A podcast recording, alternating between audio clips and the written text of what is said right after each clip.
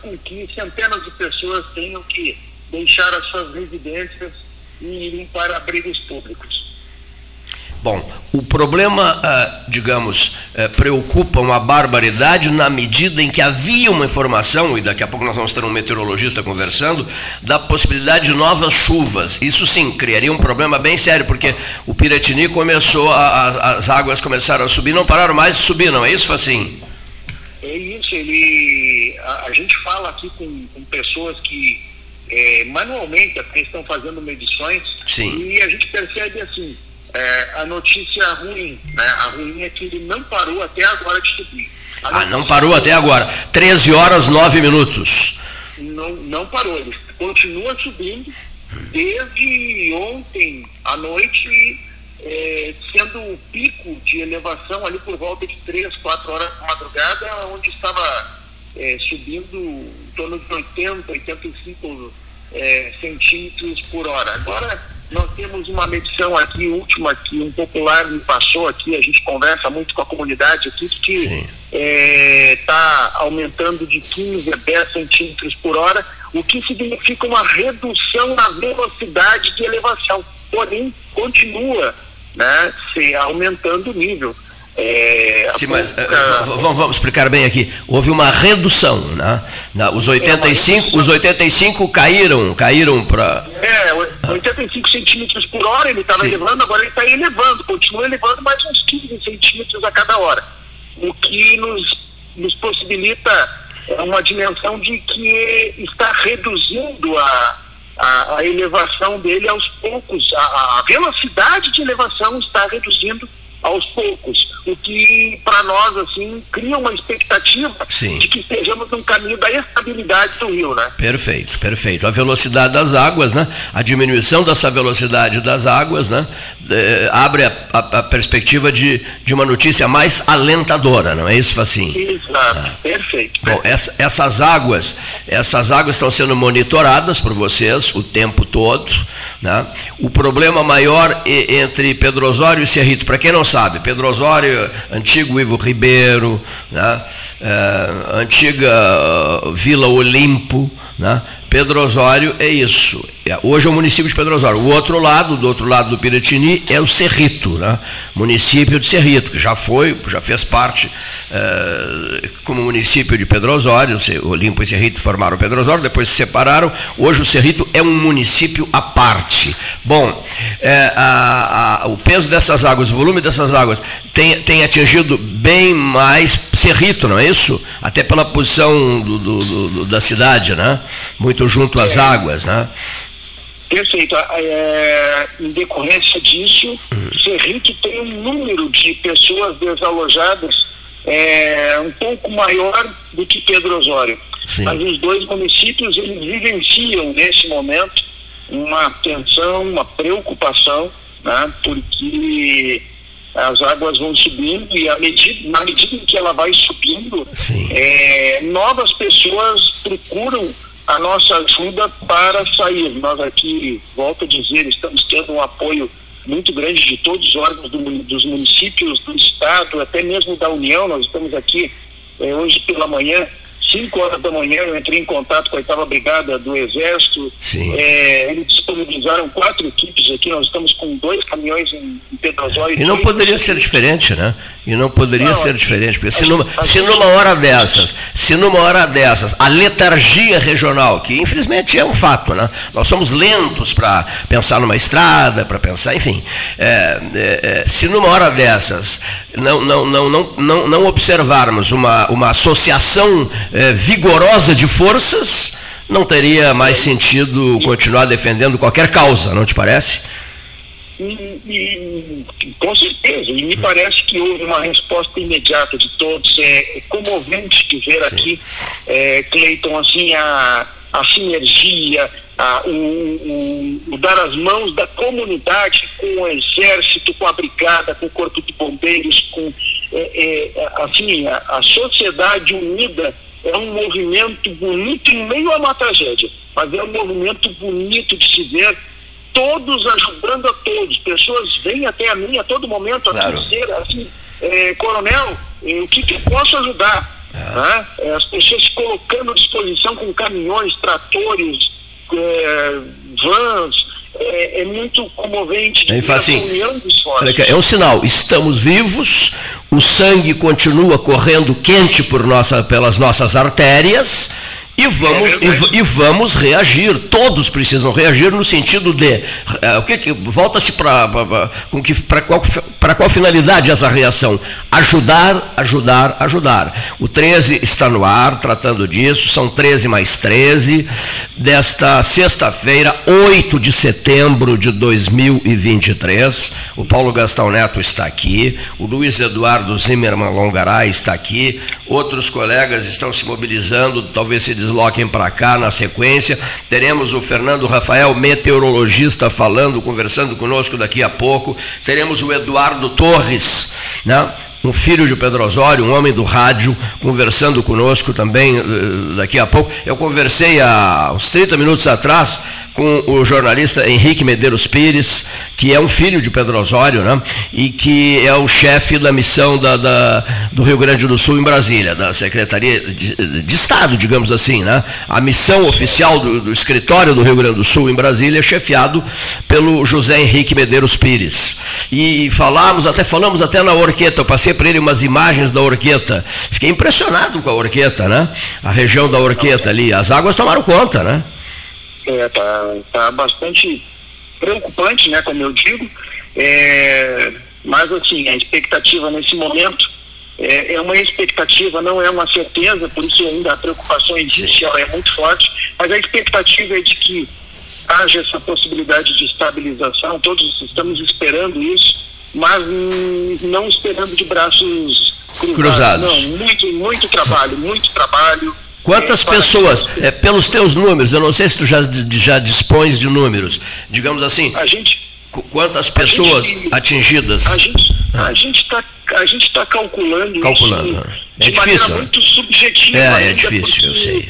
É está todo mundo correndo, Cleiton, nesse momento é para tirar as pessoas que sei, estão precisando. Sei. Mas assim, num olhar bem superficial, eu imagino assim que umas 50 famílias pelo lado do Cerrito e umas 40 pelo lado de Pedro Osório, né, já, já, já se retiraram, pelo menos em parte, né, das suas casas. O importante é que a gente não tem Sim. nenhuma pessoa ferida ótimo, ótimo. em uma circunstância de maior gravidade. Também não observei nenhum animal de estimação ou não, assim, que, que estivesse é, com problemas, né? Não, não estamos vendo aquelas cenas que a gente tem visto lá no centro do estado, graças a Deus e que graças são, a uma mobilidade é, muito grande que as, também. As do centro do estado são aterradoras, né? um negócio é, espantoso. Né?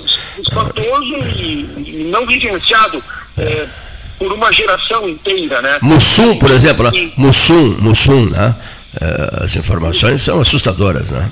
Mussum, Roca Salles, Encantado, são cenas de guerra, realmente, e são, e são também é, cenas protagonizadas por uma precipitação ainda maior do que essa que nós tivemos aqui. Erval Sim. mesmo registrou mais de 200 milímetros de chuva, que é o que está ocasionando essa elevação do leito aqui do, do, do Piratinha. Qual é o principal problema no, no sul do estado, Facim?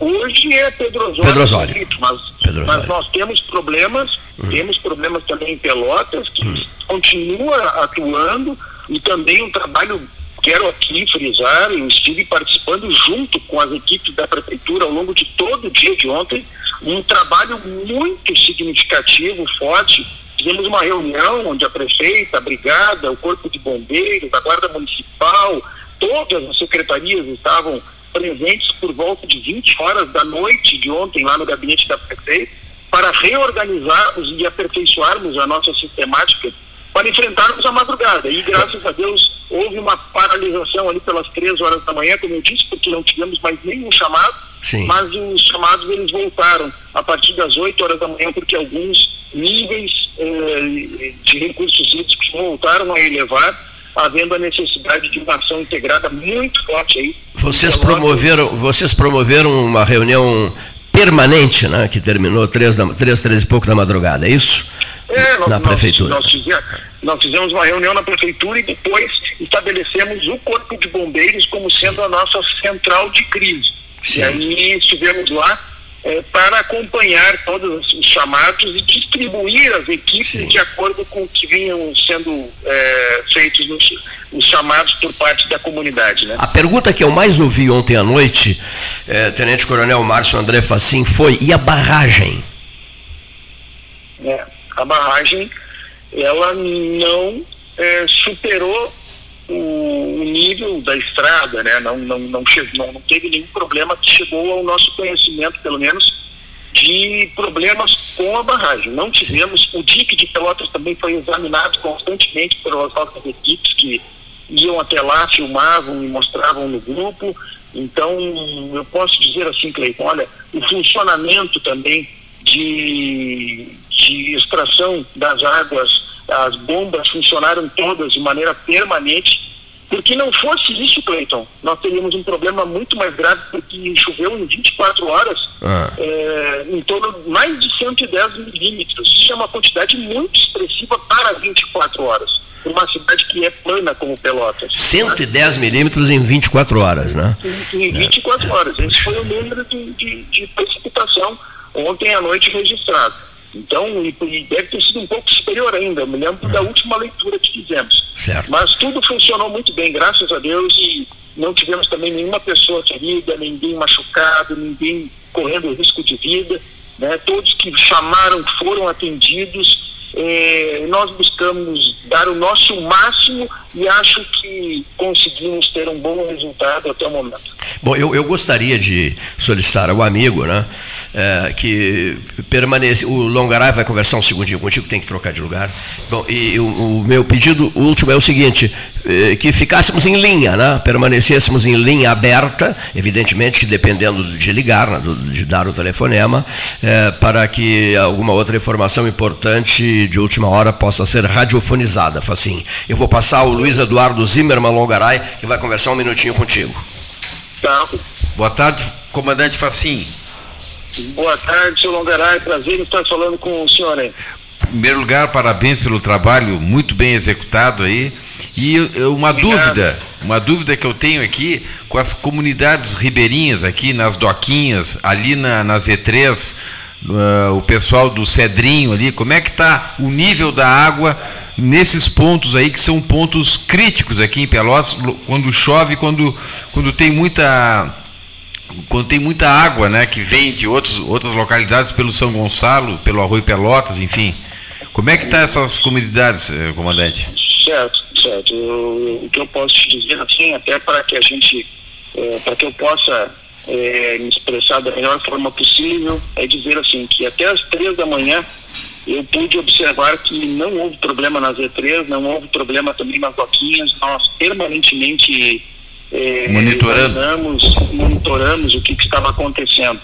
Depois desse período, desde as três da manhã, eu, eu me afastei um pouquinho das atividades de Pelotas e me concentrei aqui em Petrosório, em Sergipe, onde estou até agora, e acabei acompanhando de longe o que está acontecendo em Pelotas, mas não, não me desliguei por completo e percebi que hoje pela manhã os trabalhos de todas as equipes eles continuaram.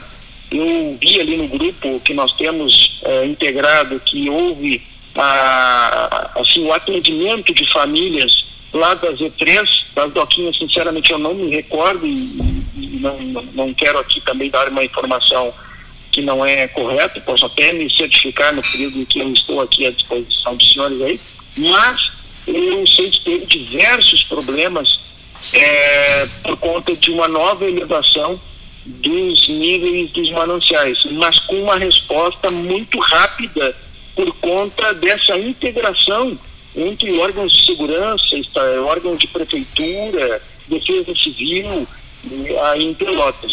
Realmente uma ação muito conjunta, muito conectada. Isso é muito favorável à comunidade porque daí os esforços eles são distribuídos. Né? Duas instituições não vão na mesma ocorrência, a gente consegue se distribuir melhor e atender mais rápido a todos. Mas é, isso que eu, que eu falei para o Cleiton, é, é, a, a, retirada das águas né, pelas bombas funcionaram de maneira permanente, contínua e muito bem por, e a gente percebe isso nitidamente quando a gente vê que choveu 114 milímetros, se eu não me engano, em 24 horas, esse é o número exato, e a gente percebia pontos de alagamentos, eu mesmo estive andando pela, pela cidade o tempo inteiro, fui aonde era chamado, ia lá para conferir, para ver, é, quando precisava de uma reta escavadeira, já era colocada à disposição para abrir uma valeta que teria entupido. Quando se tinha alguma desconfiança que uma bomba não estava funcionando, alguém já ia lá e mostrava, não, está funcionando. Então, esse sistema funcionou muito bem, de maneira integrada, de maneira que os prejuízos que aconteceram, houve residências que foram invadidas pelas águas, sim, mas eles foram é, na menor intensidade possível, me parece. Tá certo, então. Muito obrigado. Eu vou passar aqui para o Cleiton, já me despedindo aqui por ele. né, o, amigo deve estar com muito trabalho aí. A gente também não quer atrapalhar esse serviço aí muito bem feito pelo comandante Facim. Um grande abraço, meu amigo, e boa, bom trabalho aí. Um abraço, Mangara. Eu, se quiserem, eu posso passar aqui para o prefeito Douglas do Cerrito, ele está ao meu lado aqui também, pode conversar um pouquinho com os senhores aí.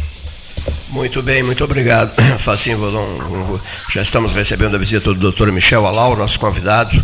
Como é que está o seu coração, ouvinte? Né? Muito cuidado, né? a gente tem recebido tantas e tantas e tantas informações preocupantes nessa área, né? que o doutor Michel é o nosso convidado. Na ponta da linha, prefeito Douglas Rodrigues da Silveira, boa tarde. Tarde, boa tarde, Cleiton. Nós... Prazer falar contigo, Cleiton. Da mesma forma, e pelo que se percebe, eu acho que a tendência é de que.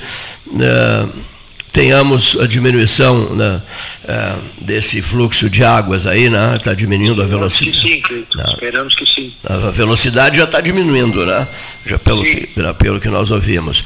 A expectativa de vocês, Douglas, é, é, é de que não se não, não, não, não, de que não chova mais, né? Entre hoje sim. e amanhã. É, é a, a, a, nossa apreensão é com as chuvas que estão previstas para segunda, terça e quarta. Sim porque o rio ainda vai estar com um nível considerável. Né? Segunda, terça então, e quarta. Né? Isso. A, a, projeção de chuvas para esse período, né? Sim, sim. Bom, é, mas vocês, evidentemente, estão tendo apoio de toda a cidade, das cidades da região, sim, sim, uh, sim. lideranças. Aqui, da Defesa Civil Estadual, o Exército está aqui conosco.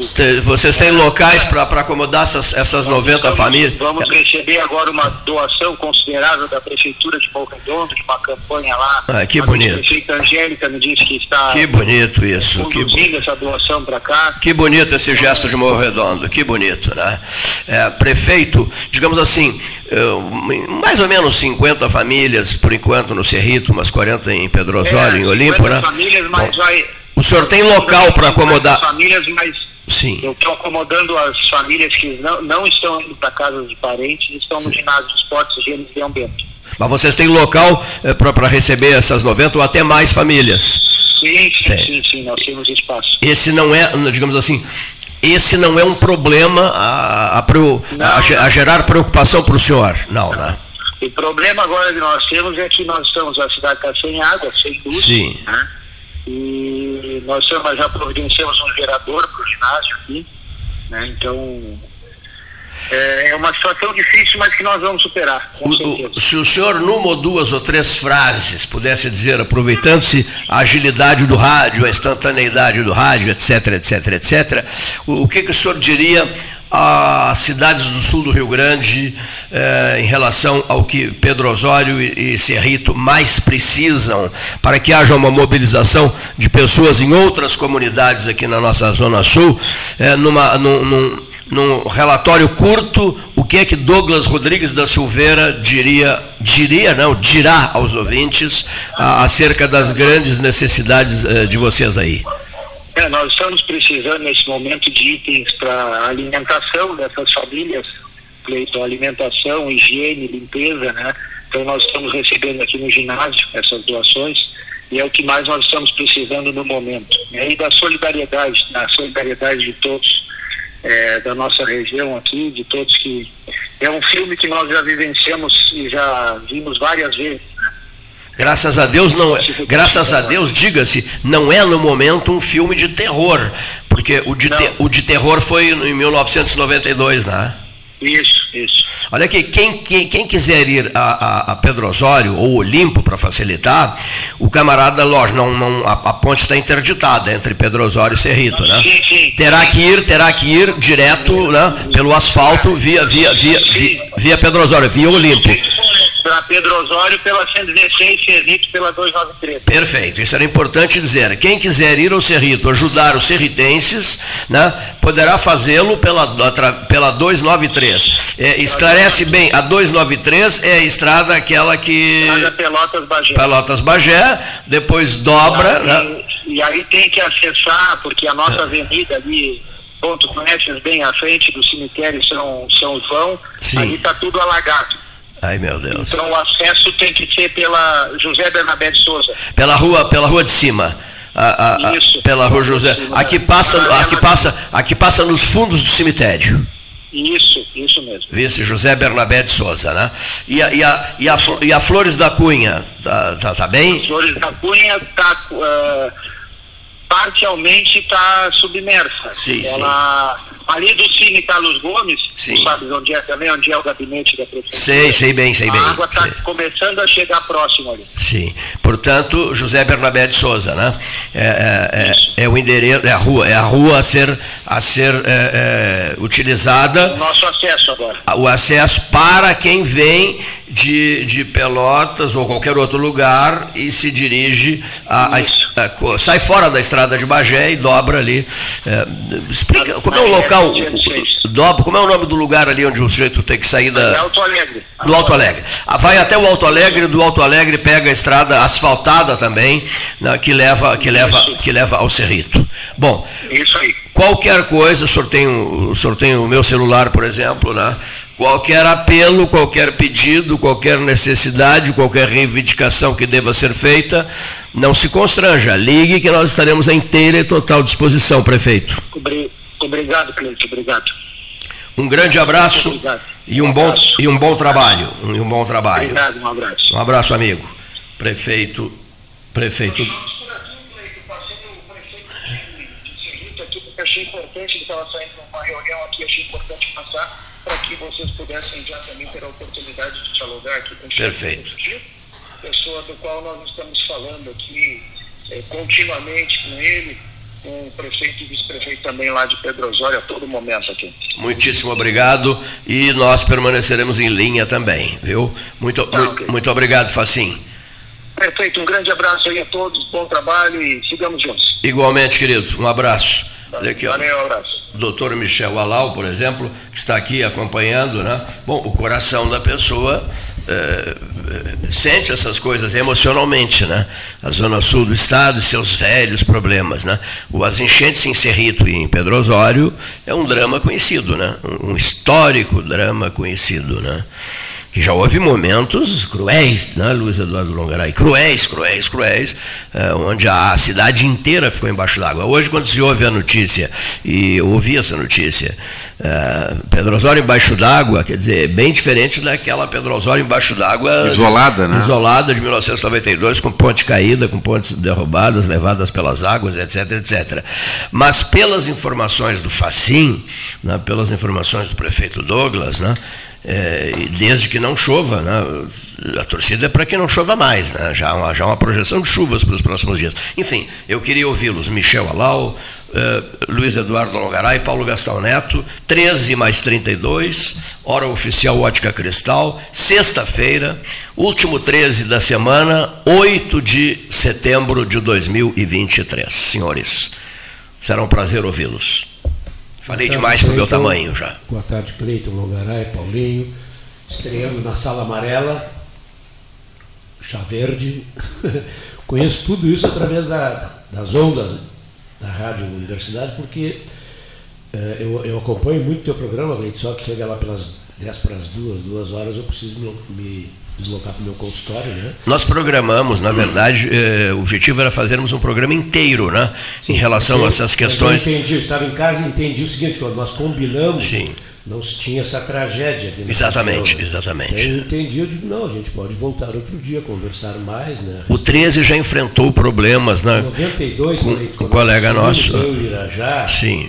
nós saímos do Guarani, na posse, e fomos para os bairros e vilas.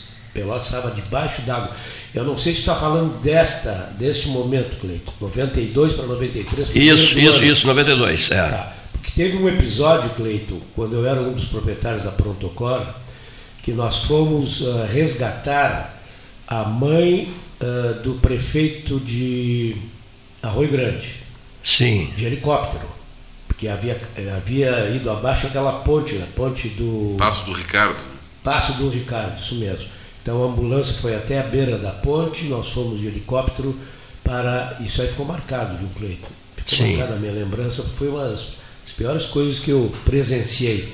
Felizmente conseguimos resgatá-la, ela veio para a UTI e teve um bom atendimento, mas se dependesse da ponte nós não teríamos como resgatá-la. Então foi através de helicóptero da, da, do Exército aqui, da Aeronáutica então, Cleiton, nossa região, na realidade, vem sofrendo há muito tempo. Né?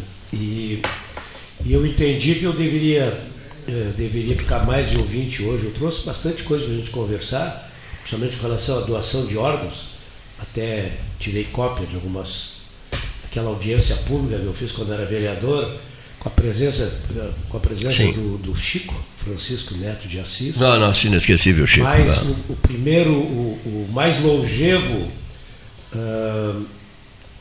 receptor de órgão de coração, que era um professor de educação física de Santa, da Universidade de Santa Maria, recebeu órgão aos 36 anos e a partir daí ele passou a participar de programas em todo o Brasil, né? e pesquisar agora ele coordenar faleceu. campanhas, coordenar campanhas gigantescas, né? Ele faleceu aqui do andar, não era aqui?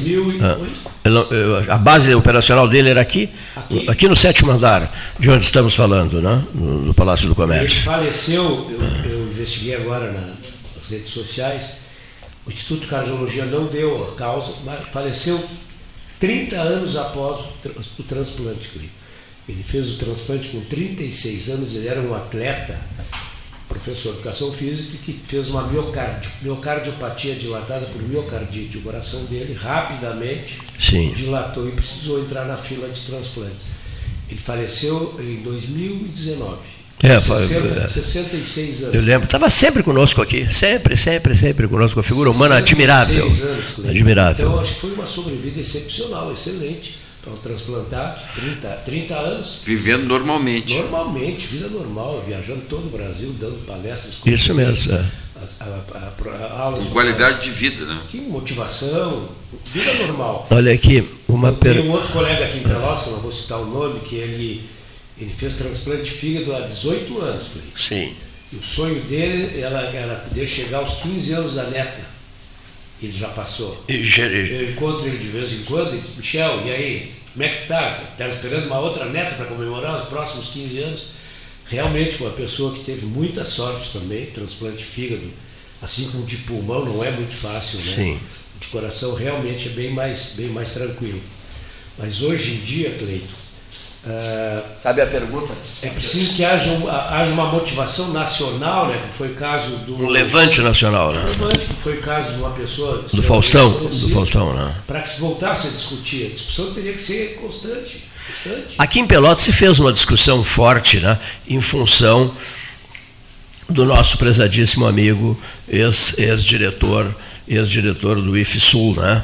Ah, do, sim, do, do Krieger, né? É, do, do, Edelberto Krieger, né? É, Edel, Edelberto Krieger. Houve uma, uma demorada, de um, uma, nós mesmos aqui realizamos vários eu 13 horas falar, especiais. Eu vou falar que aconteceu no meu consultório. Sim. A, a véspera dele conseguir a, o doador, uma professora de alemão tinha, que dava aula aqui em Pelotas, que é professora em São Lourenço, que é professora em São Lourenço, ela me falou o seguinte, bah, nós estamos lá com um amigo praticamente sem volta, né, porque não, não, se conseguia o, não se conseguia pelo menos naquele momento um doador. E dois ou três dias depois se conseguiu o doador. Né? Então foi também muita sorte, muita fé, né, Cleiton? Briga, né? É, muita fé muita. E foi também uma. uma, uma foi, foi feito transplante por um dos melhores cirurgiões torácicos da América Latina, né? JJ é, Camargo. Camargo. Brilhante, né? Brilhante. Eu, eu, leio as crônicas dele no, na Zero Hora, eu tenho dois livros dele, A Morte Pode Esperar é um deles os relatos de, da relação médico-paciente dele no consultório. É um cara fantástico. Um dos últimos. De uma empatia, de uma empatia Sim. Fora do comum para a classe médica. Um dos últimos grandes eventos coordenados pelo doutor José Raimundo, lá no Jacques Georges, né? no, no, no hotel, no, no salão de, de, de, atos ali do hotel, eu fui convidado pelo José Raimundo para coordenar os trabalhos e tal, enfim, anunciar o Camargo. Né? E Está, essa cena eu nunca mais vou tirar da cabeça, porque diante de mim, na plateia, havia um grande amigo meu sentado bem à minha frente que queria me dizer alguma coisa. Aí eu disse a ele, no, no cafezinho, na hora, fiz um sinal só, na hora do cafezinho conversaremos. E ele deu a entender que precisava muito falar comigo. Quem era esse senhor? O nosso é, neurocirurgião, o nosso famoso neurocirurgião, que enfrentou estava enfrentando um seríssimo problema de saúde. Fernando Costa. Fernando Costa. Fernando Costa. Não, Fernando Costa, ele que, foi ele que. E ele, ele, ele deu a entender assim, eu preciso falar contigo. Eu fiz um sinal, como eu não podia falar, eu estava diante do microfone, eu só fiz um sinal na hora do cafezinho. E na hora do cafezinho, no evento promovido pelo José Raimundo, que eu, que eu, que eu acabei sendo o, o coordenador da, da, cerimônia ali e tal. É, na hora do cafezinho eu fiquei sabendo. O JJ estava ali? Estava ali, estava ali, foi uma palestra brilhante. E aí eu fiquei sabendo, eu fiquei sabendo, eu, eu fiquei sabendo, disse, olha, nós somos muito amigos, de longa data, e tu serás uma das primeiras pessoas a saber o que, é que eu estou enfrentando. Né? Bom, claro, fiquei abaladíssimo com aquilo, e por ironia do destino, né? É, agora já através de uma, de uma pandemia, por conta de, um, de, de, de uma pandemia, esses dois amigos queridos, né, o Fernando Oliveira Costa e o José Raimundo, uh, viveriam pouco tempo mais uh, do que aquele, uh, adiante daquele evento do qual, do qual, do qual participei. Eu acompanhei o caso do Fernando Costa. É, pois assim, é. Né? Extra, por fora. Né? Sim, sim, sim. sim, fiquei sim. sabendo detalhes, Cleito ele tinha uma suspeita de um tumor próximo à aorta, tumor de mediastino, muito próximo à aorta. Ele consultou com o JJ Camargo, Isso. o JJ disse para ele, olha, vamos fazer uma biópsia, mas a céu aberto, com talho, abriu o peito e fazia a biópsia com maior segurança. E ele ficou em dúvida e foi, foi conversar com uma filha dele, não, não lembro se é na, na Noruega, não, lá na Suécia, Suécia ela é, ela é, ela é oncologista. E aí ele, ele voltou atrás, ele não quis fazer o. Aí resolveu procurar um médico, outro médico em Porto Alegre. Infelizmente, o médico que faria essa biópsia a céu fechado infartou na véspera. Sim, eu sei. É. Foi uma tragédia que eu vou te contar. Aí ele foi, foi, foi fazer a biópsia com outro colega e infelizmente o colega, por uma falha, eu acredito, acabou perfurando o átrio dele e ele acabou morrendo por sangramento. Porque a lesão era, era grudada no coração. Quem estava certo na minha avaliação era o JJ Camargo. JJ disse, não, céu fechado não vai dar. Corre o risco de perfurar tua horta ou uma parte do coração. Ah, avisou, avisou. Avisou. Não, não, ele é fantástico. Ele é Mas fantástico. o procedimento acabou sendo feito, é isso? É, ele fez Na a, faixa do meio-dia foi, eu lembro bem, lembro bem de tudo de isso. uma paciente minha, que era muito mais pela questão pulmonar, de transplante de Sim. pulmão. Carmen Laura. Carmen Laura, advogada. O transplante, inclusive, correu muito bem. Vira. Cláudia, é, ela era advogada no mesmo prédio meu aqui. Da, ela era, ela era casada com aquele rapaz que morreu pouco depois de câncer, como era o nome dele? O, Está pronto, Pedro? Ei? Não, não, não, só estamos combinando com o meteorologista aqui. Eu queria fazer uma pergunta. O, o, o Gassal tem uma fazer, pergunta. Não, isso- Aqui no programa, durante a pandemia, se debateu muito sobre a questão da, da falta daquela ah, medicina preventiva, da, dos exames de rotina que as pessoas fazem sempre, e durante um período, principalmente ah, de dois anos, houve uma retração muito grande eh, na questão desse tipo de procedimento né, tanto né, das pessoas que utilizam o SUS quanto tem plano de saúde, houve uma retração muito significativa. Isso tem algum reflexo hoje, claro, doutor Michel, claro. eh, no aumento do número de infartos, AVCs? De complicações, eh, foram dois anos e meio, na realidade, de pessoas que deixaram de procurar os médicos, pessoas que não saíam de casa, pessoas que faziam tratamento para câncer, pacientes que estavam sob observação de doença isquêmica do coração, que precisariam, precisariam observação, acompanhamento para saber se teriam Cirurgias marcadas, né? Cirurgias marcadas foram, foram desmarcadas. Realmente houve um reflexo mais por medo das pessoas. Obviamente que, que correu risco. Né? Eu tive, por exemplo, três pacientes que fizeram uma com 83, uma com 86 uma, e um um com 86 e uma com 89 que tiveram de fazer uh, a cirurgia de troca de válvula por um novo sistema, que, é o que, que não, que não tem Sim. abertura do tórax, através de cateterismo. Uh, inclusive, essas três pessoas, não, não, não, pelo SUS, elas não conseguiram fazer, elas tinham IP e Unimed, elas entraram na justiça e conseguiram. O procedimento é muito caro, em torno de 200 mil reais. E uma delas era uma senhora que eu vinha indicando cirurgia há muito tempo. Aí chegou um ponto que, mãe da telefonista da beneficência, chegou um ponto que não tinha como postergar. Como eu já tinha feito, tinham feito de dois pacientes há pouco tempo e tinham tido sucesso durante a pandemia. Ela fez, teve sucesso fantástico. Conseguiu trocar a válvula muito bem. Três dias voltou, três dias após voltou para o hospital com Covid e morreu.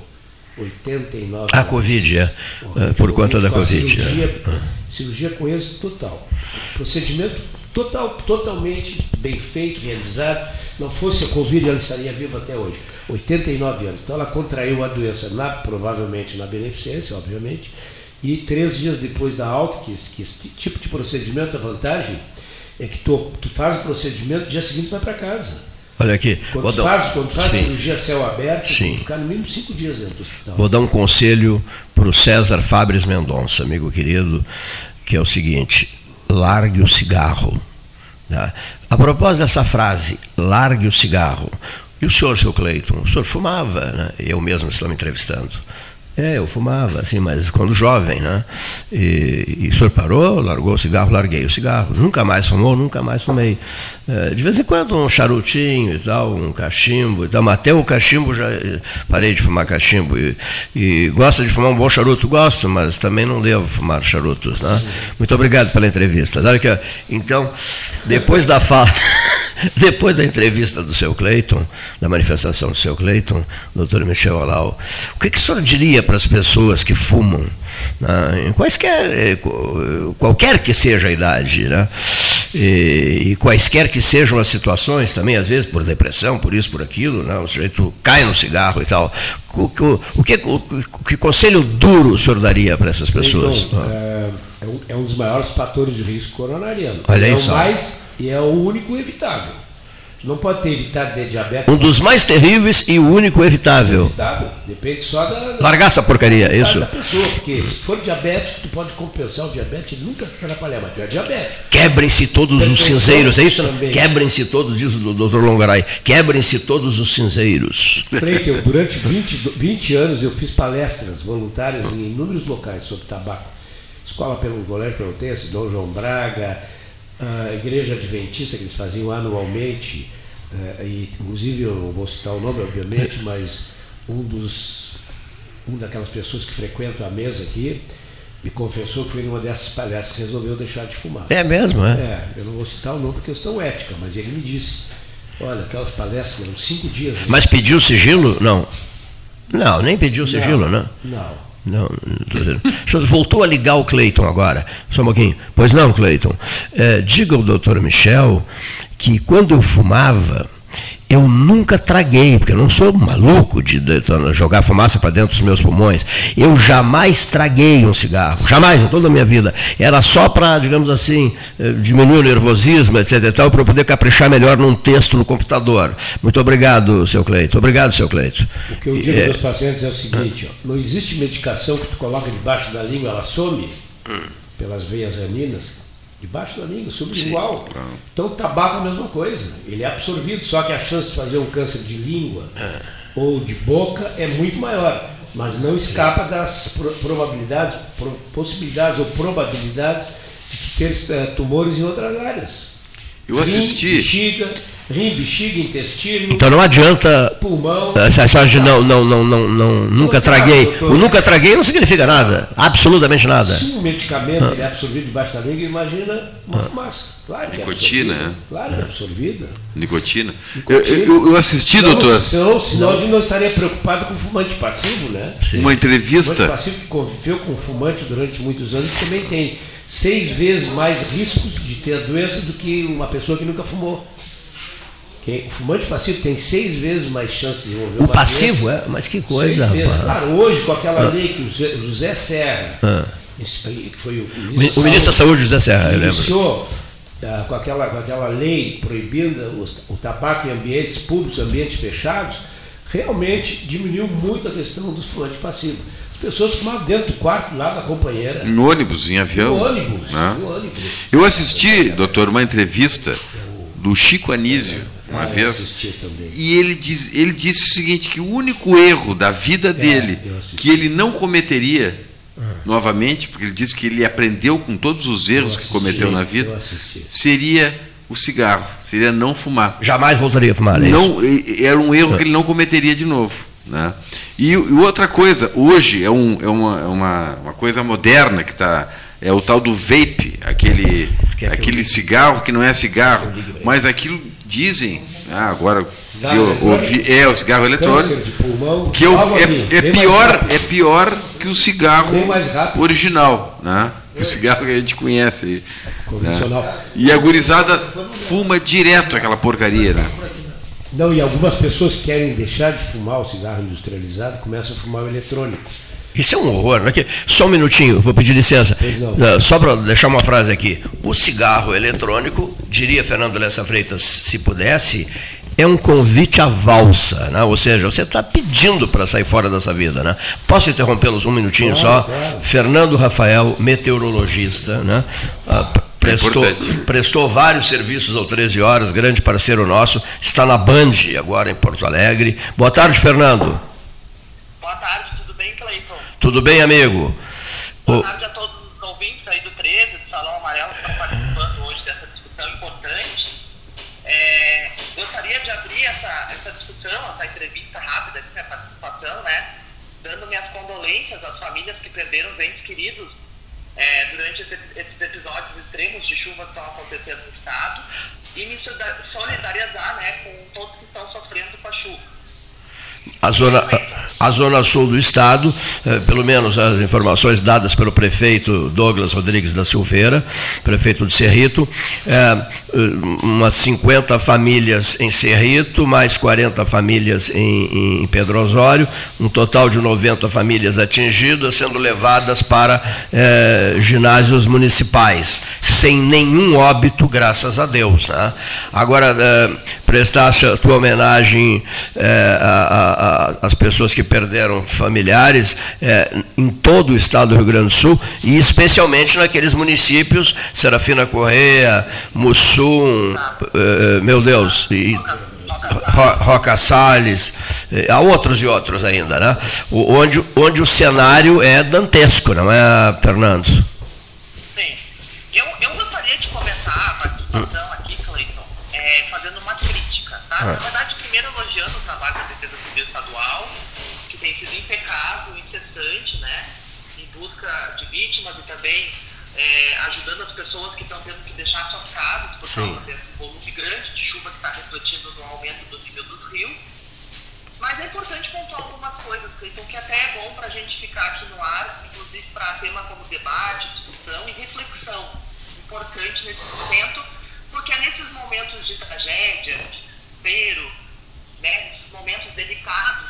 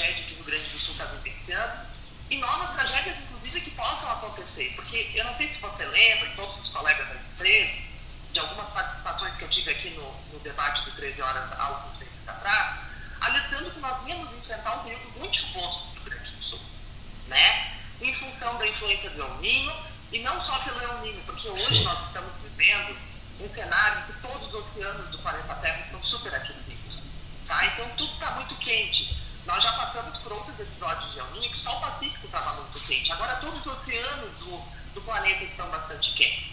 Então a gente não tem nem como estimar qual que vai ser o impacto desse fenômeno nesses sistemas meteorológicos que vão, vão influenciar nas próximas semanas. E a gente está começando um período. Ou seja, é, é importante o que você está dizendo, o, o, os próximos eventos, né? É, é, impossível, é impossível nesse momento uh, qualquer previsão e tal, mas sabe-se que os oceanos estão com as, com, a, com as suas águas muito quentes. E, e, e, e, são, e, são, e são todos os oceanos, né? em todos os oceanos. Exatamente.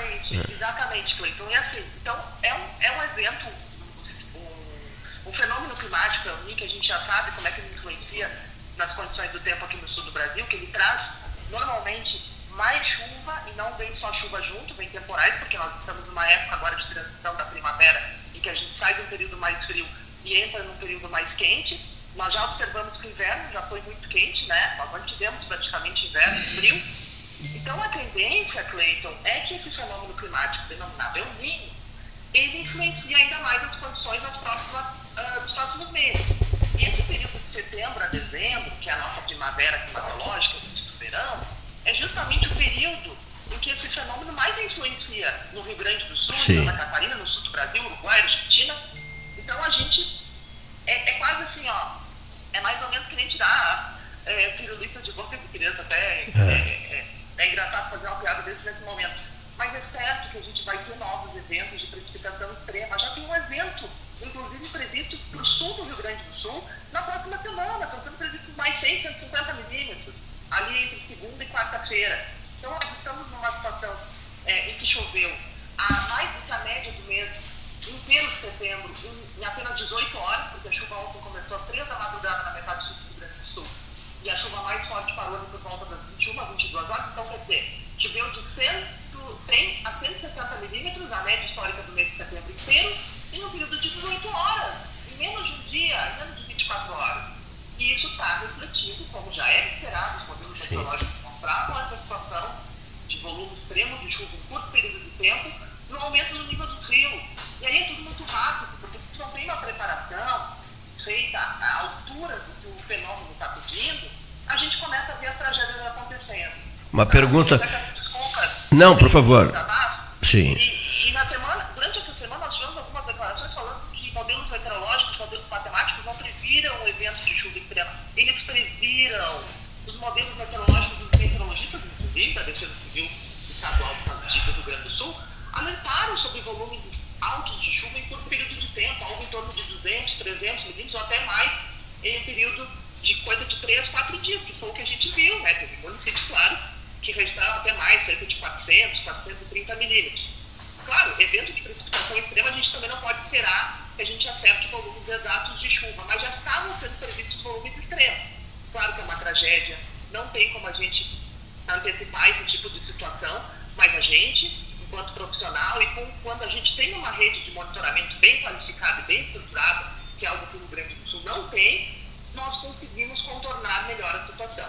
Fernando Rafa- ah, Santa Catarina melhorou toda a rede de monitoramento dela, começou mais a investir em defesa civil, depois da grande tragédia que a gente teve aqui em 2008. Né? A gente teve uma perda muito grande de vidas humanas na região de Blumenau, em outros municípios de Santa Catarina, e foi a partir dessa tragédia que o Estado começou a olhar com mais, sim. com mais importância, com mais detalhes Fernando, na, na questão do monitoramento e também do preparo. Né? Olha aqui. Precisa disso. Já Foi- passou do momento do Estado acordar para mim. Olha aqui só, não, aqui o Pedro Osório, não sei, tu- vocês eh, têm condições de. eh, a preocupação em Pedro Osório é de que eh, as águas continuem descendo, e, mas parece que já, já diminuiu o volume, né? Isso, o, a- a- e até a intensidade, a velocidade dessas águas. Né? A preocupação, me parece, é em relação às próximas horas e próximos dias, né? porque há uma previsão de chuva para a semana que vem, ou me enganei? Há uma previsão. Tem. Como eu mencionei, tem outro evento de precipitação é, mais intensa previsto entre segunda e quarta-feira da próxima semana. Sim. Tá? É, também tem se distorcido muito na mídia o fenômeno meteorológico por trás dessas chuvaradas. Tem se atribuído muito que é a todo momento que tudo é ciclone, que é o ciclone que traz a chuvarada, que é o ciclone que traz os temporais, não é bem assim. O que nós tivemos agora, por último, foi uma frente fria que se formou sobre o estado do Rio Grande Sul Sim. e um sistema de baixa pressão que se intensificou sobre o estado e que ao alcançar o oceano, já quando a chuva já está até dando uma diminuída pelo estado, então acaba formando o ciclone. Então nós tivemos uma frente fria, tá? Inclusive características estacionárias, que trouxe todo aquele aguaceiro lá para o norte do estado alguns dias atrás, e agora na metade sul, outra frente fria que também trouxe muita chuva. E na próxima semana nós teremos, aí formou o ciclone, mas ele se formou e se afastou para o oceano muito rápido, então não trouxe grandes influências para o estado, foi realmente a Zona Sul a chuva causada pelo ciclone e pela baixa pressão. E na semana que vem, entre segunda e quarta-feira, tem outra frente fria se formando, mas ela deve dar uma estacionada no sul do Rio Grande do Sul, entre o centro-sul do Rio Grande do Sul e o Uruguai. E ela vai trazer novamente os altos acumulados de chuva para essa região. Então, entre segunda e quarta-feira, os prognósticos neste momento apontam para acumulado entre 80 e 140 milímetros, tá, Cleiton? Entre 80 e 140, certo, certo. É, isso, é uma, isso era uma projeção importante para que as pessoas eh, já ficassem preparadas, né? E, e fossem informadas, e fossem informadas quanto a isso. Perfeito, gente perfeito. está trabalhando com projeções. Sim, sim, sim, lógico, evidentemente, lógico. ao longo dos próximos dias, mas é bom ficar atento porque nós estamos numa situação em que o nível do rio já está bastante alto. Nós vamos ter um intervalo aí de 48 horas, mais ou menos, talvez até um pouco mais, tempo mais seco e depois volta a chover de novo. 48 horas de tempo seco. 48 horas de tempo seco, teremos. Hoje à noite, na próxima madrugada, a gente ainda pode ter alguma chuva acontecendo em pontos da metade sul. Mas pouca coisa. Inclusive, não se descarta algum temporal. Ma- Mas pouco, mas pouca coisa, né? Tá bem. Mu- Te agradeço, tá? Te, te agradeço. Um, um grande abraço. Boa jornada, Fernando. Fernando Rafa. Gostaria de agradecer a participação. Desculpa pelo desabafo, tá, Cleiton? Mas é que eu vejo as coisas acontecendo. Na imprensa sai muita informação de que tá- o Rio Grande do Sul está bem, que, que a estrutura do Estado, enquanto o Rio Civil está legal, que os investimentos estão acontecendo, mas isso não, não se reflete na prática, sabe? E eu, enquanto gaúcho, que estou hoje fora do Rio Grande do Sul e vejo as coisas acontecendo, é preciso levar isso adiante, sabe? Tá bem. Alguns investimentos que são falados no discurso realmente reflitam na prática e nós possamos ter uma estrutura melhor. E aí, episódios, né, Cleiton? Só falando o último alento, que a gente falou ali, Pedro Osório teve uma grande enchente em 92. Isso, isso. É, Pelotas, Pelotas em 2009, São Lourenço em 2011. Então são fenômenos climáticos extremos que sempre aconteceram e vão continuar acontecendo e agora tendem a ser mais intensos por causa das mudanças climáticas. Certo. Então já passou do tempo da gente só fazer previsão, a gente tem que prevenir e agir quanto é tempo, tá bom? Muito obrigado. Um abraço, um abraço. 14 horas, 14 horas, 3 minutos, hora oficial Ótica Cristal, folhado doce, mignon ou pão de mel, gosto de biscoito caseiro é tradição, biscoito Zezé. Uma informação, 13 horas, Silvio Boverdu, Marque Mais, carinho que vem de família, 55 anos, vá de Zezé, a marca que vai, ating- vai alcançar agora o estado de Santa Catarina. Gás Marrinhas, você pede pelo 981-479329. Eu, eu renovo 981-479329, 3228-2428, 3228-2428, Albano Marrinhas, Lázaro Marrinhas, de volta ao 13, o Gás Marrinhas. Plano Safra, Banrisul, 11 bilhões de reais disponibilizados para o produtor rural. Polvo 600 mega de internet por apenas R$ 69,90 nos três primeiros meses só na Polvo Internet. Instalação gratuita e atendimento humanizado. Chama no WhatsApp 3199 4000.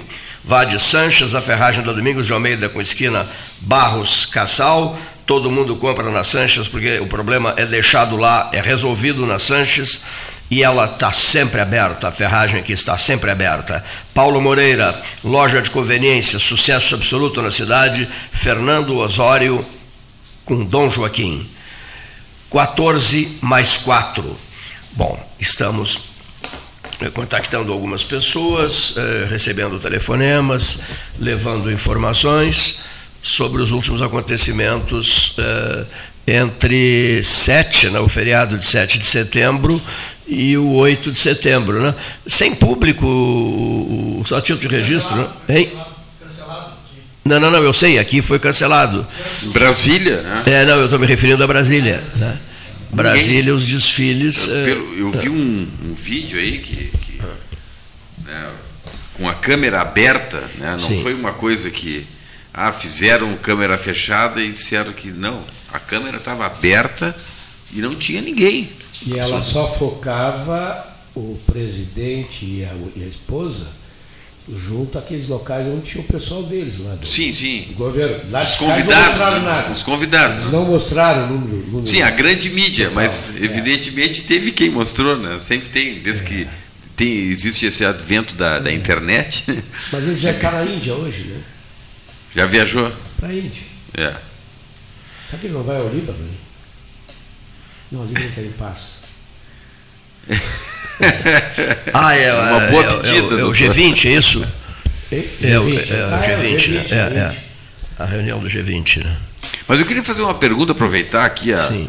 a presença do doutor Michel, que né, também é político. 14 mais 6, hora oficial Lógica Cristal. Foi candidato Calçadão a- da Andrade, calçadão da 7 de setembro. Foi candidato a, a vereador, fez uma expressiva votação. E havia uma disputa, né? Existe uma disputa, né, doutor, a respeito de, do, do suplente do Cizenando. Como é que ficou isso aí? Gostaria de ouvir do, do, do doutor como é que ficou essa questão aí da suplência na Câmara, se está resolvido, se é, é coisa julgada, se está passível de recurso. Não, é, seria interessante fazer uma, um breve histórico. É, na realidade, amanhã, Cleiton, a minha, minha pequenininha, minha última filha, faz três anos. Nasceu em 9 de setembro de 2020, em plena pandemia. Minha quinta filha, quinto filho. E 9 de setembro, com o nascimento dela, que eu participei, obviamente, eu decidi que ia puxar o freio da campanha. E não fui mais à rua. Meia dúzia de amigos meus, gastei dois salários mínimos na campanha, isso não existe. Tem gente que gasta 100 mil reais e não faz 200 votos. Então, para mim, não é investimento. Para mim, é participação. Eu participei, fui vereador de 2001 a 2004, fui o oitavo mais votado. As pessoas diziam que não tinham nada- visto nada da minha campanha na rua, eu fui oitavo. Foi vice-prefeito, né? Fui vice-prefeito, Vice-vereador, quatro anos depois que eu concorri. Eu estava fora do ar quatro anos. 2094.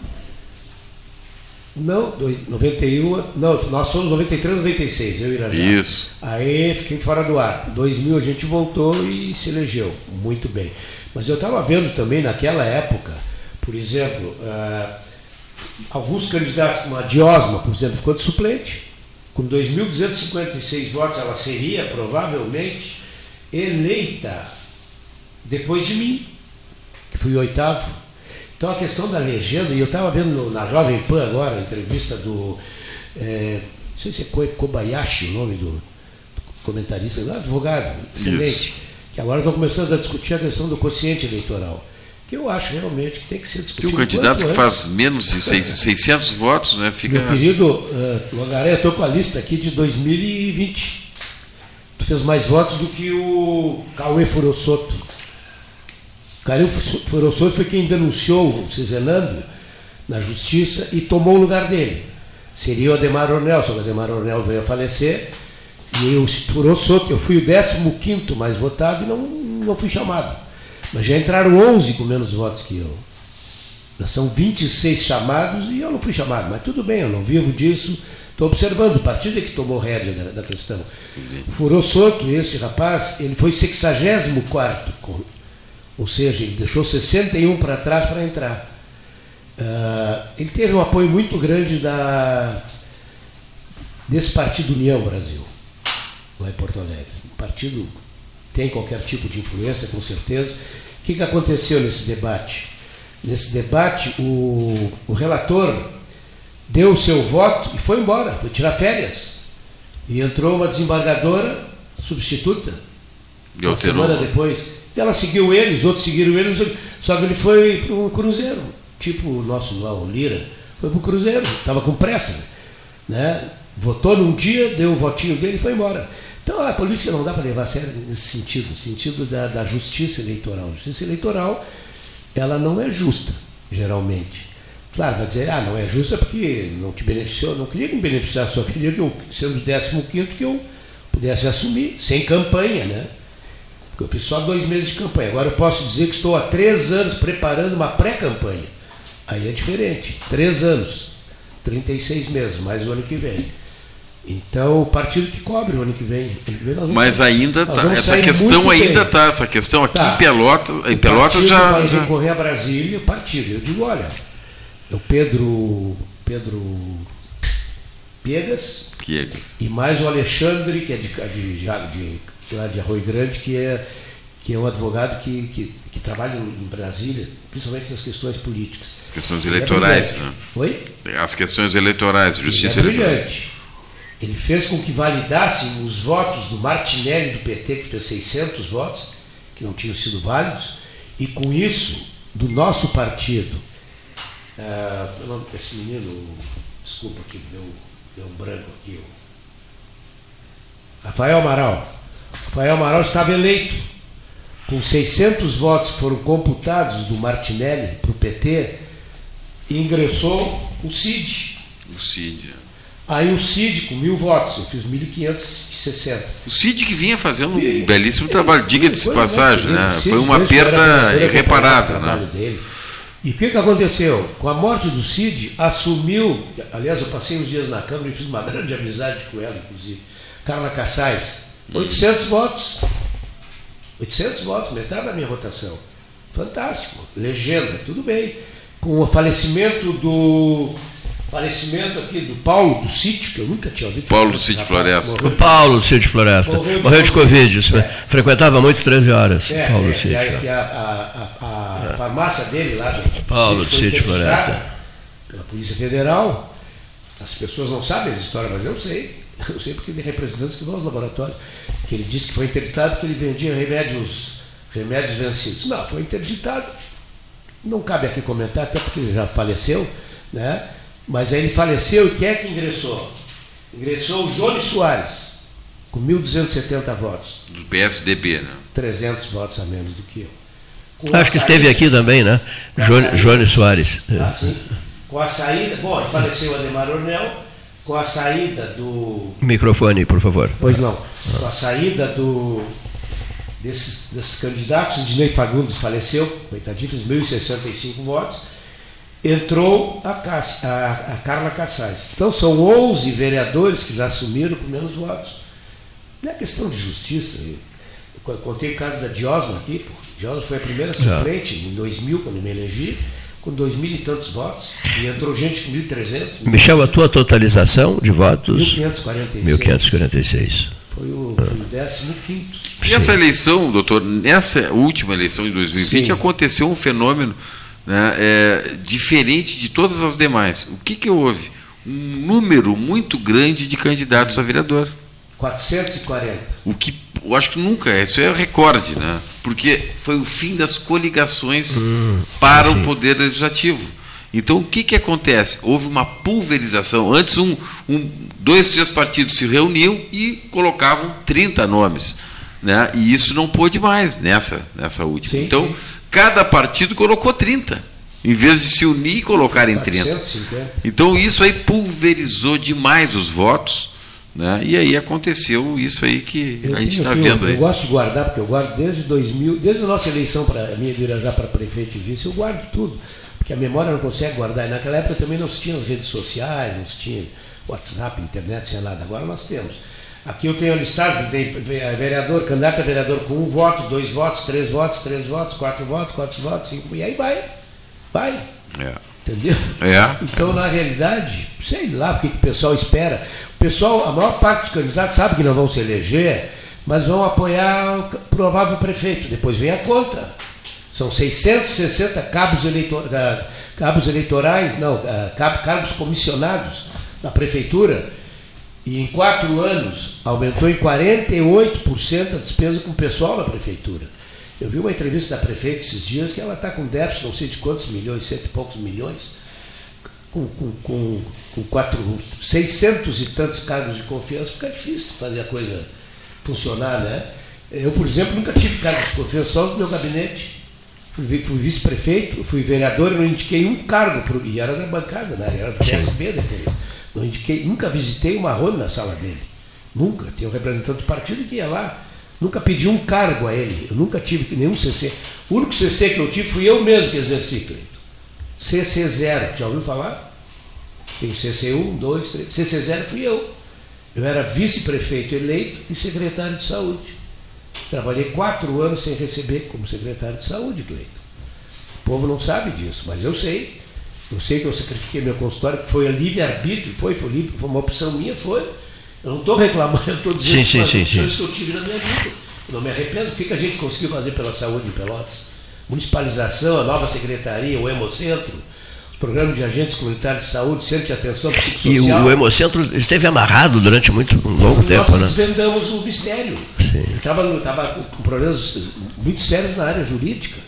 Nós conseguimos fazer com que eh, resolvêssemos isso aí através de uma CPI e a partir daí conseguimos recursos para a conclusão do hemocentro, que estava só no esqueleto. Eu lembro, ficou muito tempo no esqueleto. Muito né? tempo, nós reativamos e fizemos o hemocentro. Não digo que fizemos, fui eu e a minha equipe, não fa- fazia nada sozinho. Sim, sim, sim, sim. A Secretaria de Saúde tinha dois CC só. Dois. O resto tudo era FG, função gratificada. Os funcionários que iam trabalhar sábados, domingos e feriados. Campanha de mosquito, doutor, vamos. Nunca foram prestigiados. Os caras caem de paraquedas nas secretarias. Aí o, o partido na época, meu partido era o PSDB, me questionou, mas por que, que não vai colocar os nossos companheiros? Primeiro, porque eu não ganho nada como secretário. Segundo, porque eu vou colocar pessoas que não sabem nada de saúde. Terceiro, eu vou acabar respondendo na justiça por coisas que eu não fiz. O Neves, o Neves foi meu assessor especial. João Francisco Neves. Ah, o provedor. que foi provedor, Provedor do da Santa Casa, né? Saúde Isso, de isso. Tenente Portela e de Uruguaiana. Alguém que tinha conhecimento do. Né? Tenente, secretário em dois locais. É, esse é o grande problema, Ramon doutor. Gorgô era funcionário. Sim. É, o, FG, é FG, Ramon. né? Justino Faleiros, Sei, conheço. cedido pela universidade com ônus para a universidade. Guarente, cedido pela Católica com Ah, ônus para a universidade. É Só dava um FG para eles. Função O gratificada. Guarente é um grande médico comunitário, né? Ah, Saudade Guarente é do meu Guarente. irmão. Guarente é meu irmão. Guarente que eu costumo dizer que o cara pode andar em qualquer bairro, principalmente no dele, lá no Dunas, É. sábados, domingos, feriados, Todo mundo noite, conhece. madrugada, que não vai acontecer nada nunca com ele. Antônio Carlos Guarente, esse é um cara, um cara fantástico. Fizemos essa nova secretaria, Cleiton. a Secretaria de Saúde era um prédio onde foi a Justiça do Trabalho, aqui na Lobo da Costa, com três, três andares. Cleiton. Saúde, Mapel Saúde, ambulâncias na rua, deteriorando. O que, que nós fizemos? Pegamos o centro de saúde fechado do Estado, fizemos uma parceria Remodelamos ele todo com recursos da secretaria, sem um tostão da prefeitura. Compramos seis ambulâncias, cinco veículos, todos em consórcio, Cleito. Porque consórcio, o que, que tu faz, Cleito? Tu dá um lance, um lance bom e vai pagando. Eu vou comprar 11 veículos de uma vez. Se eu posso comprar medicamentos, posso comprar outras coisas. Nós fizemos inúmeras coisas, fizemos teste de orelhinha obrigatório, teste do pezinho. Nenhuma criança mais, Cleito, saiu dos hospitais sem fazer a BCG. BCG, a vacina contra a tuberculose, tem que ser feita nos primeiros dias. O que, que acontecia? As, crianças davam alta e a assistente social tinha, a enfermeira tinha que ir atrás das crianças. Acabou, ironicamente, Cleito, quando nasceu minha guriazinha 9 de setembro de 2020, a enfermeira adoeceu que teria que ir lá fazer a vacina na minha filha. Ela adoeceu. É, adoeceu. Aí eu fui para a fila lá do centro, centro especializado quando ela deu alta. É voluntário Zapata. É, achei fantástico. Eu digo, pô, que bom que milhares e milhares de crianças já receberam a vacina. E na hora da minha filha receber, mas eu fiquei numa boa, entrei na fila lá, se quer passar, doutor? Não, não passa na frente de ninguém. Olha aqui. fila de banco, nem coisa nenhuma. Tem pergunta aqui. é, Cleiton, Pelotas As- foi o primeiro município do Brasil que fez o MOP. Sabe o que é o MOP, Cleiton? Mão de obra prisional. 25 detentos em regime semiaberto que trabalhavam nas escolas postos de recuperando grama, pintura, telas, telhados. Cada três dias trabalhado, Cleiton, um dia menos na pena. Abriu uma conta para cada um deles, no Sul. Não se faz como agora, o que, o governo faz? Auxílio prisional, sei lá, pra- pra- pra- entrega para a família, Cleito. Para a família fazer o quê? Comprar droga e levar droga para dentro do presídio. O que, que nós fazíamos? Nós depositávamos um salário mínimo para cada um dos 25, Cleito. Só que nós íamos mais longe que ninguém faz isso, Cleito. Ninguém fez que eu saiba. Nós íamos, assistente social ia em todas as casas dos 25, saber quantas pessoas moravam naquela residência. E nós dávamos um sacolão de alimento por mês, Cleito, para alimentar as crianças e a, e a- e a esposa dos detentos, durante todo o tempo que eles estivessem. E depois eles, eu saí da política, então eu encontrava o pessoal na rua, Cleito. Vim me abraçar, me beijar, pô, doutor, estou trabalhando, aquele dinheirinho que o senhor depositou lá mensalmente.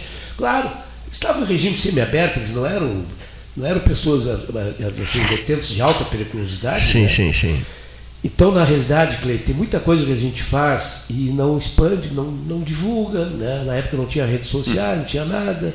Fiz meu jornal aí com 15 páginas aí, de todos os postos que a gente con- construiu, reformou, recuperou. Nós tínhamos, ah, doei uma ambulância para os bombeiros que não existia SAMU, né? Criamos o grupo de aten- atenção, grupo de atendimento às emergências, doamos para o Corpo de Bombeiros. Tempo do, doutor, do capitão Cláudio Honor Nascimento. Eu e ele fizemos o primeiro plano de prevenção de incêndio de Pelotas. Capitão Claudio Honor, não sei se chegasse alguma vez entrevistado. Nem vai cá, uma pessoa, exato, uma pessoa fora de série. Cleito, e para poder modelar melhor essa coisa, 15 dias depois que eles, que eles receberam a ambulância, fizeram parto de uma criança de Getúlio Vargas Sim. dentro da ambulância. E a mãe me pediu depois para bater uma foto, eu fui lá bater uma foto com ela, queria conhecer o doutor Michel, porque nós tínhamos.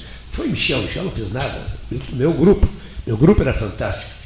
Sabe que é para ser vice-prefeito, secretário de saúde, não podia estar em dois locais ao mesmo tempo, Eu sei, eu trabalhei nessa gestão também. Uma, uma função. Na né? procuradoria. Sim, a procuradoria. O que, que eu fazia? Cleide? Pô, atendi meu consultório no final do dia, quando sobrava um tempinho. Sou testemunha do Não estou reclamando, estou reclamando, porque eu também não, nunca fui muito materialista. Podia ter quebrado, quase quebrei, mas aí depois que eu Irajá que eu assumia, ele tem que ser tu, Michel. Irajá é meu irmão até hoje. Tem que ser tu, Michel, não pode ser mais ninguém. Pô, tu- Irajá é meu consultório, Irajá. Como é que eu vou trabalhar em duas funções recebendo um salário? Isso a gente vê depois. Vimos quatro anos depois. Quatro. Claro, quando terminou o mandato. Tens falado, eu- tens falado com o Irajá? Não. Claro, claro. Não, eu participei agora no, aqui no Caxeiral. Ah, uma fala, uma manifestação dele, né? Uma palestra dele, É, né? ligou para o meu secretário e disse: quero que o Michel venha na minha palestra, porque afinal de contas nós fizemos tudo isso aí juntos. Eu disse: Bah, já fez 90% e eu 10%. Ele já, para mim, é um dos políticos mais íntegros e mais capacitados que eu conhecia, porque eu convivia com ele. Ele O disse Val- assim: Irajá, eu quero te prestar conta. Não- precisa, Michel. Precisa prestar conta da Secretaria de Saúde. Não precisa. A gente sabe que cai tudo muito bem. O jeitão dele, aquele de falar. É Paulinho. Então, na realidade, se faz muita coisa. Às vezes a, a- a pessoa coloca um ovo, a galinha coloca um ovo e faz um baita de um alarde, né? Às vezes tu é o, tu é o cara que comanda o galinheiro, centenas de ovos por dia, não fala nada. Dá os ovos para as pessoas comerem, né? Se nutrirem.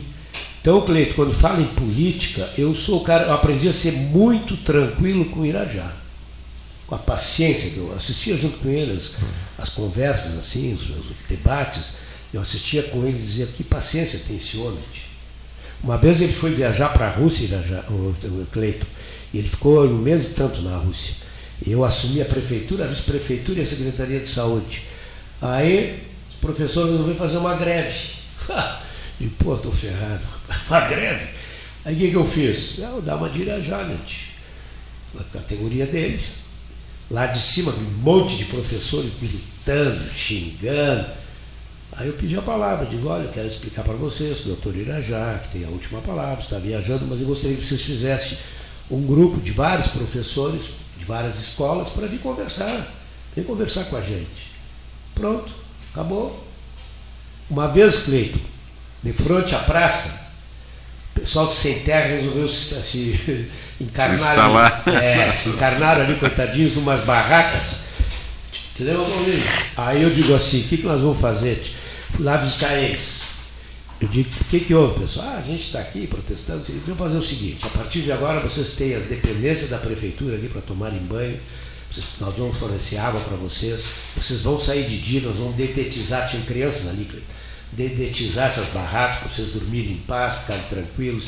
Vou botar um guarda, um guarda municipal para cuidar da segurança de vocês. Vocês podem usar a prefeitura à vontade. Três dias depois foram embora. Foram embora. Enfrentamento tem que ser feito assim, tem que entender que tem pessoas, tem que ter empatia. Na medicina tem que ter empatia. No direito, jornalismo, tem que ter empatia, pô. Tem que saber te colocar no lugar da- das pessoas que estão ali sofrendo, implorando. O que eu escuto, o que eu escuto hoje de uma demagogia muito grande na política. Demagogia muito. Eu nunca disse vou fazer, vou tentar fazer se for possível. Eu aprendi isso com um cara foi aí, eu entrei na política em 1989, chamado Mário Covas, Cleito. Eu gostava muito dele. Ah, eu adorava Também. o Covas. Eu entrei na política tivesse ver por causa dele. É preferível um não discutido do que um sim que jamais será cumprido. Quando eu caí na Câmara lá, os caras disseram, pô, agora tem carne fresca aí, doutor Michel, vamos para cima dele. O Ademar Mornel, Deus o tenha, mandava para mim, vai lá que o doutor te resolve os problemas. Não disse que foi eu que te mandei aí. Problema de saúde. Digo, já sei que foi o Ademar Mornel que mandou, não tem, não tem problema, vamos tentar resolver. Então, na realidade, carne fresca. Doutora, meu, meu chalé incendiou. Onde é o teu chalé? Vou mandar um assistente social lá. O cara não voltava mais, Cleiton. Não tinha chalé incendiado, coisa nenhuma. Doutor, faltou gás lá em casa. Aí eu pensava, porra, não, filho, tem que botar a mão no bolso para tem serviço público para fazer isso. Assistente social vai lá. Eu não sei se eu agi certo ou correto, eu fui sincero com as pessoas. Não, não, volta amanhã que eu vou te resolver esse problema. Não existe isso, volta amanhã. Outro resolve agora, eu desiste, cara. Entendesse? Eu aprendi muito com a política, aprendi a ter muita. Eu sempre tive paciência no consultório, Cleiton. A minha profissão, eu entro lá, me encarno, me desligo do mundo, tendo quatro, cinco pacientes por tarde, às vezes entro às duas, saio às oito. A propósito, o, o- tema que seria examinado hoje, né, por nós, será examinado num outro momento, né? Posto em função dessas, dessas enchentes todas, dessas Ah, dificuldades todas, né? Cleiton, E a gente. Não. Não, fizesse muito bem intervindo Não, aqui. não, fizeste muito bem intervindo. Mas vamos, eh, evidentemente, que essa é questão. Só que uma pergunta das perguntas que chegaram, eu gostaria que fosse respondida por ti. As pessoas preocupadas é, com as faixas, inclusive pessoas jovens, Longaray, com as faixas etárias, os altos riscos de da pessoa eh, sofrer um, um infarto, certo? É, é, as faixas mais perigosas, digamos assim, de alto risco, né? E, e depois, quando a pessoa se torna mais velha, os, os riscos são menores, é isso? Ah, não, ah, Não? Cleiton, Ah. estou formado há 48 anos. Ah, dois de residência no Instituto, mais 46. Ah, eu já vi de tudo, Cleiton. Ah, Eu que frase interessante. com 36 Eu já vi de tudo. Ah. Esse eu gravei, Cleiton, porque foi uma, uma, uma- onde mostrou que o estresse era o grande fator dele. Ele trabalhava na Ipiranga, em Rio Grande, Cleito, e ele foi a- ele sofreu ascensão, ascensão a um cargo que eu acha, ele achava provavelmente que não tinha, teria capacidade de assumir, Cleito. Em 30 dias ele infartou. Ele não era fumante, não era diabético, não era hipertenso, era um cara atleta. O cara infartou, nós fomos buscá-lo pela, na época, pela Protocor, lá em Rio Grande, e o cara chegou na UCTI da Santa Casa e morreu. Ah, não, não Infarto sobreviveu. né? A questão da faixa etária. 36. Os, é, os jovens eles estão menos preparados para ter uma circulação colateral que possa suprir alguma eventual obstrução. Por isso que se diz, o infarto no idoso corre menos risco o paciente de ter eh, morte súbita. Claro que ele pode ter outras complicações, insuficiência cardíaca, coração dilatado, e a partir daí tem aquela sequela grande. Agora, a morte súbita é muito mais frequente em jovens. Eu tive um jovem, esse não morreu, 26 anos, Cleiton, 26 anos, que, ah, 24 anos, que infartou, Cleito, mas era usuário de droga, cocaína. Ele não tinha outros fatores de risco, inclusive nem fumava, Cleito. O importante é o seguinte, saber quais os fatores de risco que o paciente acumulou ao longo dos anos. Esse, o tabaco, é o pior deles todos, Cleito. O tabaco é o pior de todos, Cleito, como eu falei, mas o que vale é, é- chama-se a, é- é a Framingham fez um trabalho, uma cidade, uma cidade pequena dos Estados Unidos, à época, né, em que eles estudaram toda a população, era uma cidade industrial, então praticamente a atividade era igual para todo mundo, atividade industrial. Então eles começaram a estudar as pessoas, acompanhando ao longo do tempo, que nem essa corte aqui da, Sim. da federal. O que, que eles faziam? Eles acompanhavam nome, idade, endereço, atividade, hábitos, tabaco, hipertensão, diabetes, papapá, e começaram a se dar conta, saber o que, que realmente levava a chance das pessoas terem maior chance de ter infarto e ou morte súbita. E eles denominaram, denominaram esses fatores de risco coronariano, que são válidos até hoje. O primeiro é o estresse? O primeiro, não. O estresse, Cleito, geralmente é o desencadeante Sim, sim. do evento agudo. Do evento agudo. Tem gente, por exemplo, que vai num velório de uma pessoa e infarta no velório, Cleito. Tem pacientes que vão Sim, sim, infartar sim. no velório. Até são estresse. aconselhadas, as pessoas até são aconselhadas é, que Esse tá, esse tá. Tem que saber se a pessoa tá. É que às vezes Vai não fica sabendo quem é que vai no, no velório de quem. Sim, mas é um jogo de futebol, pode ser. Ah, quantas pode ser na, o na hora do gol, na hora ABC, dos pênaltis. O pode ser. ABC, o baiano, aquele que era, é, é, que era cobrança de um pênalti. é, é. O baiano, baiano, no, antigo pavilhão do Brasil, cara teve o, no gol do Brasil, que ele teve uma crise hipertensiva, fez um AVC e caiu, porque aquilo era uma escada. Morreu no estádio, morreu no O técnico do Vasco, aquele que tinha hipertensão e tinha parado de tomar os medicamentos porque estava se sentindo bem, é uma dica que é absolutamente furada, porque tem que, mesmo se sentindo bem, tem que continuar tomando medicamentos. obviamente, que controla. aconteceu, Cleito, quando Me não, me lembro- não me aquela- recordo o nome dele, te lembra? Na beira do gramado ele teve o AVC, até, se recuperou e tudo, até, mas era um ex-jogador de futebol. Ricardo Gomes. Ricardo Gomes. Ah, Ricardo é, Gomes, pô, Ricardo não tinha recém parado de jogar, eu acho. Um senhor mandou uma mensagem para cá, seu Otone, dizendo que ele usa COSAR, COSAR 50, certo? Certo. Seu Otônio da Costa. Não sei se tem COSAR Usa aí. COSAR 50, sim, ele usa Tem COSAR o 50. Losartano, Corno, não, não, não, ele usa H2. COSAR. É o E que ele, mesmo sim- Losartana, é e o que ele simplesmente parou de tomar o COSAR e, e foi alertado eh, de que corria sérios riscos. Corria, passa- passou a correr riscos, então, o, o fato de parar de. de, de- de Não. Cleiton, vou te contar o Aí, seguinte. ou não? Tu lembra daquela, daquela situação que aconteceu que divulgaram em todo o Brasil de que, tinham, de que a losartana Ah. tinha sido retirada do mercado por contaminação por uma substância que poderia Isso. levar ao câncer. Sim. Pô, atendi acho que 30 pessoas por dia no telefone, eu digo, não pare com o tratamento. Isso aí foi um lote. Um lote Ah, foi um detectado, lote só. que já foi retirado, estão pesquisando, fazendo rastreamento dos outros lotes. O que, que ia acontecer, Cleiton? Todo, todos os hipertensos parassem de usar, e sim, ia ser uma tragédia. Uma tragédia, assim, AVC, infarto. Quer dizer, a pessoa lá. mesmo se sentindo bem. O Otônio Xavier, o Sim, Otônio sim. Xavier é um ex-fumante. O Otônio Xavier, não, Cleiton, é o seguinte, não, não quer dizer que a pessoa tem que. A pessoa. Tony Costa. Hein? Antônio Costa, seu Antônio Costa. né? Ah, tá. Tem pessoas, Cleiton, a pessoa geralmente quando é hipertensa, se o diagnóstico for bem feito, ela é hipertensa pro resto da vida. Ela pode ser hipertensa, hiperreatora, então ela tem, vários perfis. Felizmente, a maior, po- maior parte da população tem hipertensão leve. Outras têm moderada e, e, e é algumas severas. É essa que nós temos que abrir o olho. Hipertensão severa é aquela que iniciou há pouco tempo e rapidamente está evoluindo para danificar os órgãos-alvos. Quais são? O fundo do olho, o rim, o coração, as coronárias e o cérebro. São eles que sofrem impacto silencioso da hipertensão diariamente. silencioso. Às vezes eu estou no é. consultório e me entra um paciente que eu nunca vi, mas entra o eletro antes, eu digo, esse paciente é hipertenso de longa data. Meu Deus. Aí quando ele diz, o senhor é hipertenso? Sou, doutor. O problema é que eu parei com o tratamento, doutor, porque não sei, porque eu não sentia nada. Insistem de novo, olha aqui, ó, a questão das idades, né? Sim. a questão das idades, eh, para enfrentar esse problema, a- a- o, o- o- o- o álcool e o fumo, certo? E, a- e as, e as gorduras em excesso. Né? E as gorduras em excesso. A idade é o seguinte, Ah, se- e se o jantar tem alguma influência? Ah, eu vou te dizer, isso aí é uma, isso aí é uma coisa assim popular que divulgaram. Eu pergunto assim, paciente, me diz uma coisa, o teu relógio, o teu estômago tem relógio? Ele sabe se é almoço ou janta. O que está acontecendo, Cleito?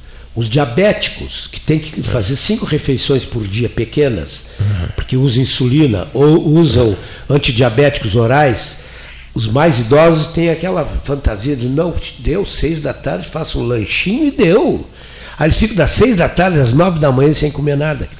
Aí eles fazem hipoglicemia noturna, que é pior do que a hiperglicemia. Olha só. Eu digo, o estômago não tem relógio. Então faz o seguinte, antes de dormir, come uma fruta, uma maçã, uma banana, uma pera, um iogurte, alguma coisa, porque tu já está medicado. O que vai acontecer é que vai cair teu açúcar de madrugada. Mas, infelizmente, não há uma divulgação.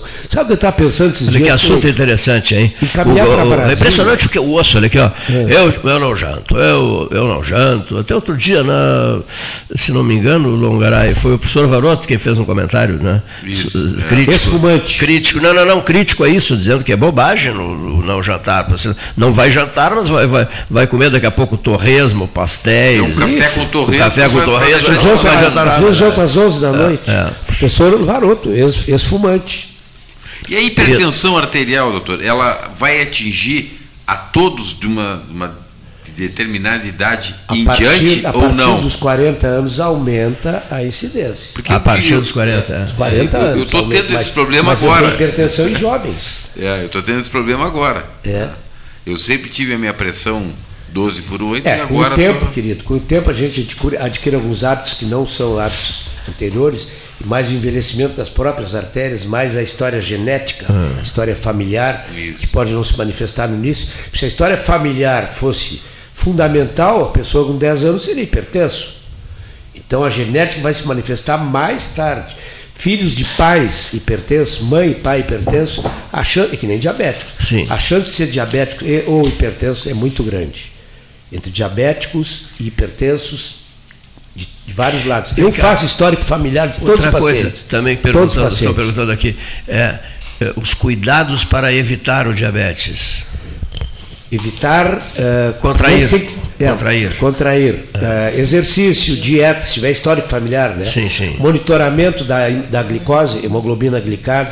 Um exame de vez em quando em jejum e da glicada, que dá a média do açúcar dos últimos três meses. Às vezes os pacientes fazem uma dieta, Cleito, e tomam remédio para fazer o teste.